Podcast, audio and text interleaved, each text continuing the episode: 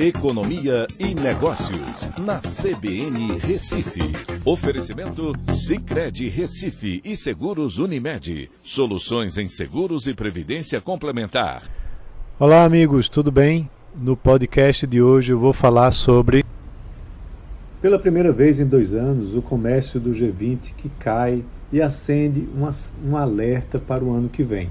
Após vários trimestres de crescimento sustentado, os produtores de commodities no grupo registraram queda nas exportações de mercadorias por conta da desaceleração na demanda e queda nos preços.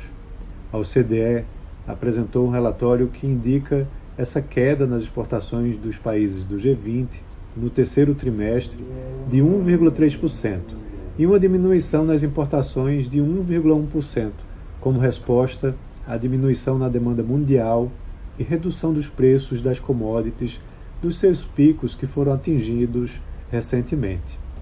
O FMI também alertou que a desaceleração mundial vai acontecer em 2023 e já pode ser visualizada a partir da retração nas compras dos gerentes, medidas pelo Índice de Gerente de Compras, é o chamado PMI em inglês. A maioria das economias avançadas já apresenta uma retração em suas compras.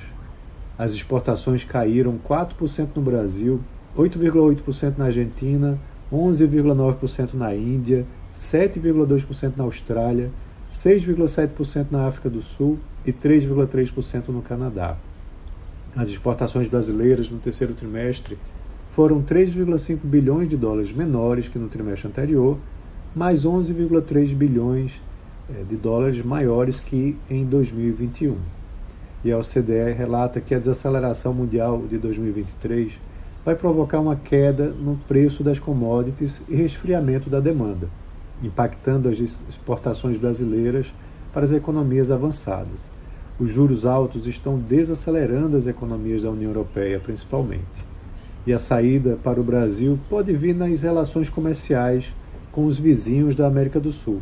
O comércio com os parceiros do Mercosul tem se intensificado em 2021 e também em 2022, após a saída da pandemia. E é um tipo de comércio mais diversificado, não somente de commodities agrícolas. E o governo eleito de Lula traz também um alinhamento maior com as economias dos países vizinhos, e isso pode ser explorado comercialmente, em benefício tanto do agronegócio exportador como também das indústrias locais, que atendem o mercado consumidor né, do Mercosul principalmente com automóveis e eletrodomésticos.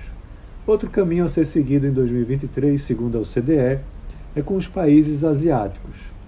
Apesar da desaceleração de 2023 no mundo, os países asiáticos continuarão com taxas de crescimento acima da média mundial, principalmente Índia e China, demandando commodities brasileiras. Então é isso. Um abraço a todos e até a próxima.